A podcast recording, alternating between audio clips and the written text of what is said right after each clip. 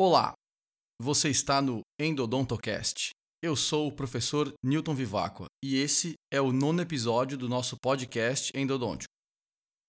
Neste episódio, teremos novamente um convidado especial, o meu caro e grande amigo, professor doutor Ricardo Ferreira. O professor Ricardo é especialista em endodontia pela ABO Santa Catarina e clínico na área há 26 anos, tempo qual também leciona endodontia na graduação universitária. Além disso, o professor é mestre em radiologia e doutor em endodontia, ambos pela Unicamp, com quem também tive a satisfação de cursar o meu doutorado como colega de turma. Há quase oito anos, coordeno os cursos de aperfeiçoamento, especialização e imersões em endodontia no IOA Santa Catarina, ofertando cursos nas cidades de Balneário Camboriú, Curitiba, Joinville, Criciúma e Blumenau, sendo também professor da disciplina de endodontia na graduação da Faculdade Avantes em Balneário Camboriú. Há um ano se introduziu em ozonioterapia pela FAPS São Paulo, com habilitação para aplicação na área odontológica, motivo pelo qual aqui hoje estamos reunidos. Eu gostaria de começar agradecendo primeiramente pelos sete anos seguidos como convidado nos seus cursos aqui em Balneário, de onde estamos gravando hoje. Esses anos todos me proporcionaram experiências maravilhosas, onde pude compartilhar um pouco da nossa experiência na área da mecanização endodôntica, aprender muito nesse processo e também conhecer a minha esposa, que foi sua aluna da primeira turma de especialização. Eu coloquei lá no Instagram algumas imagens do curso que aconteceu essa semana. Também gostaria muito de agradecer a sua participação aqui no Endodontocast, trazendo um assunto tão inovador para a nossa profissão. E por último, Gostaria de agradecer também ao professor Oberdan Ferreira, que nos acompanha aqui na gravação ao vivo. Bom dia, caros colegas.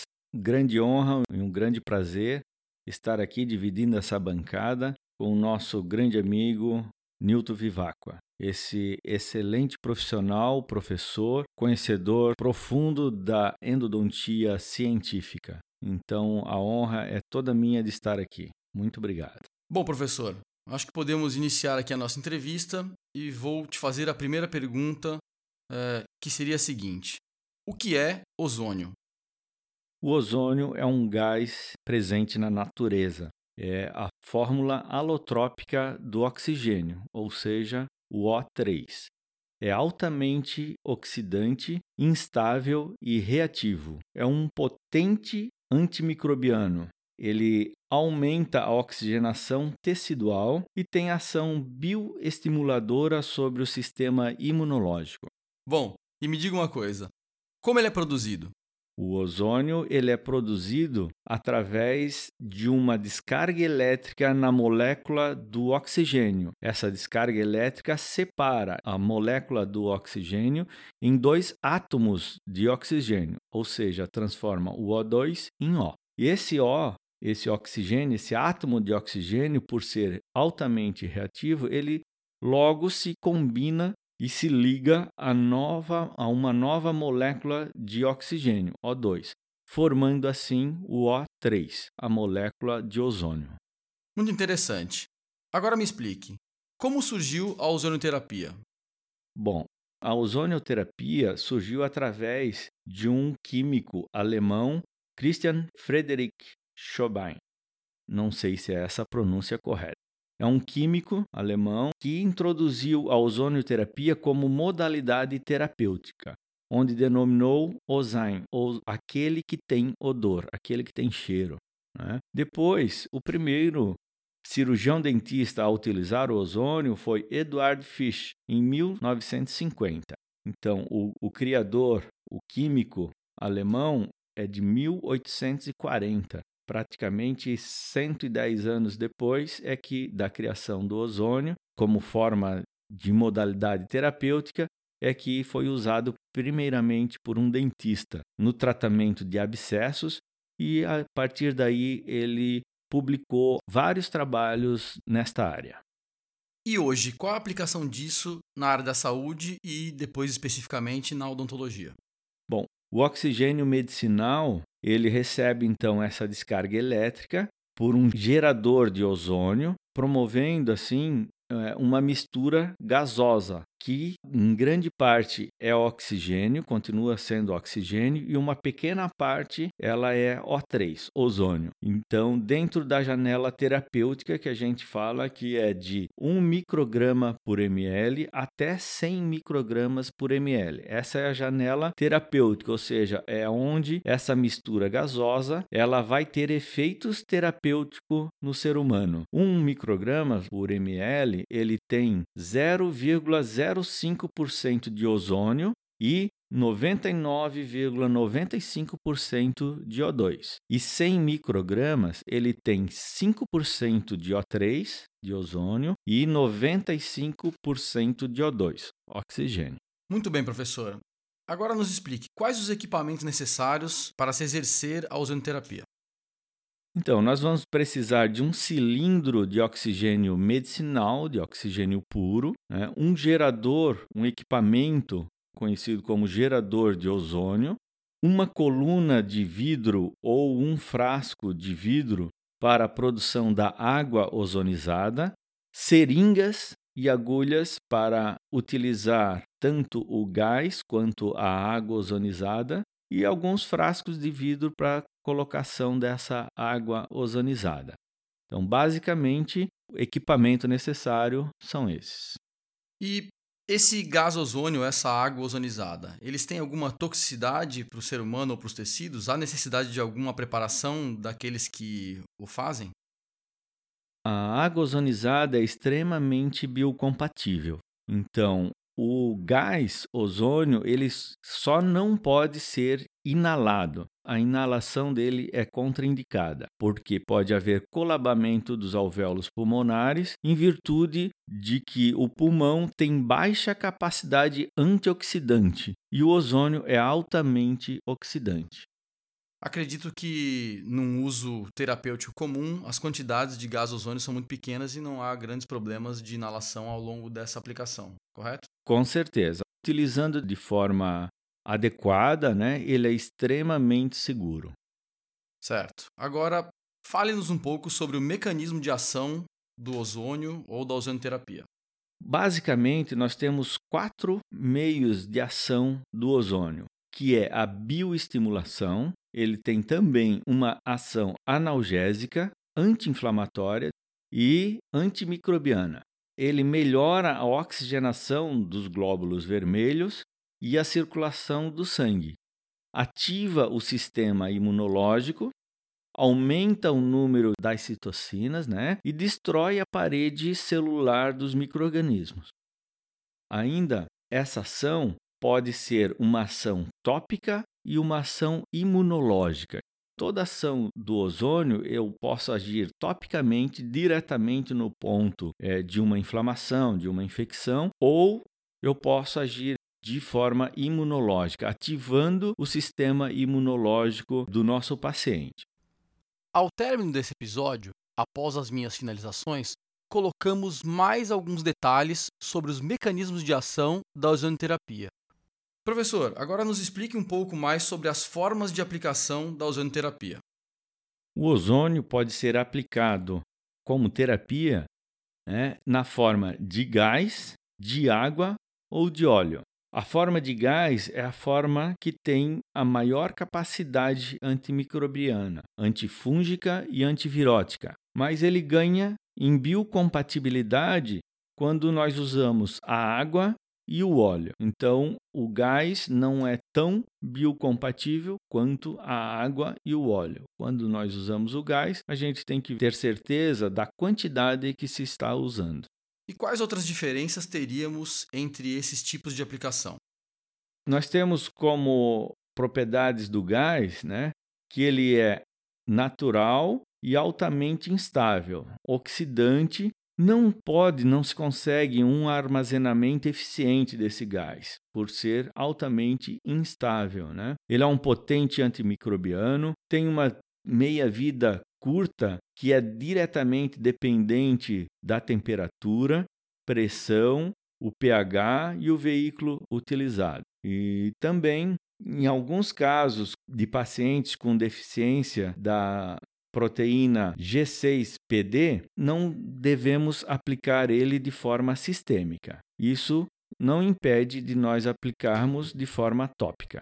O gás ele interfere também em compostos orgânicos e compostos inorgânicos, onde ele tem e apresenta a melhor capacidade oxidante em meio ácido.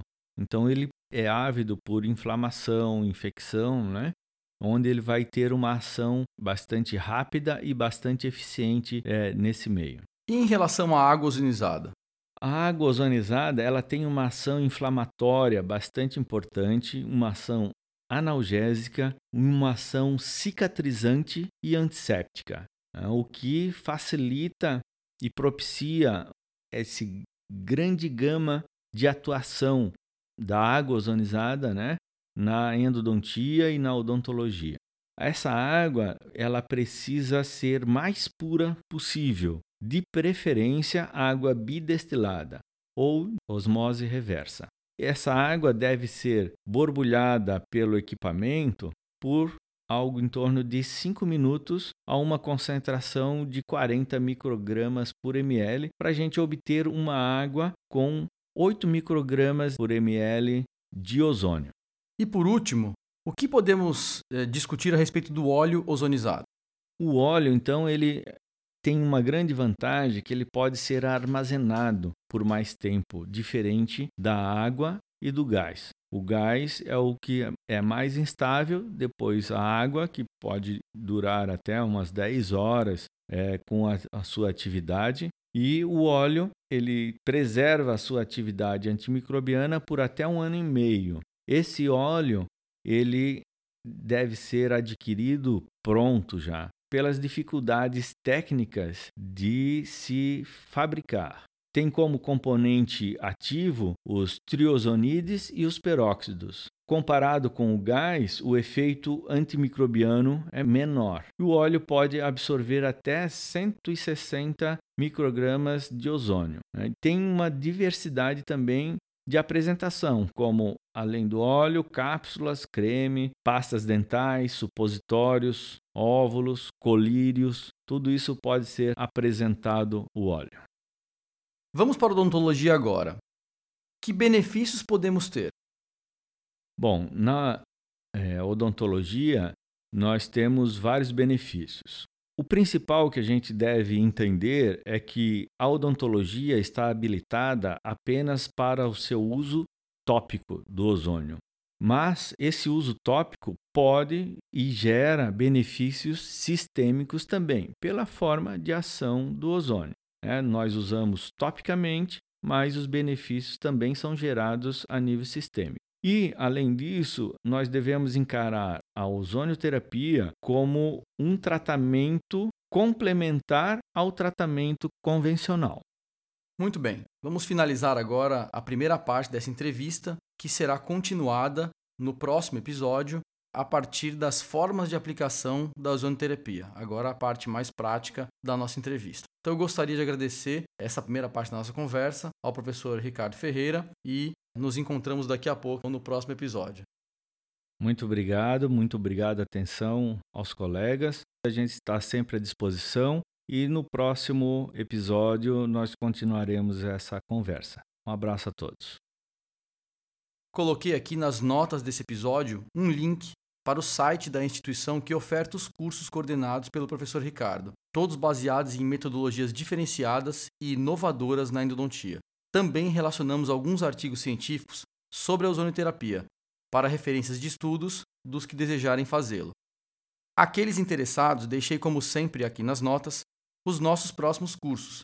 Destaque aqui dado para nossas imersões em obturação e em mecanização, ambas com dois dias de duração. Todos os equipamentos são fornecidos pelo curso, inclusive lupas binoculares e microscópios. Se desejarem entrar em contato, vocês já sabem, está tudo aqui nas notas.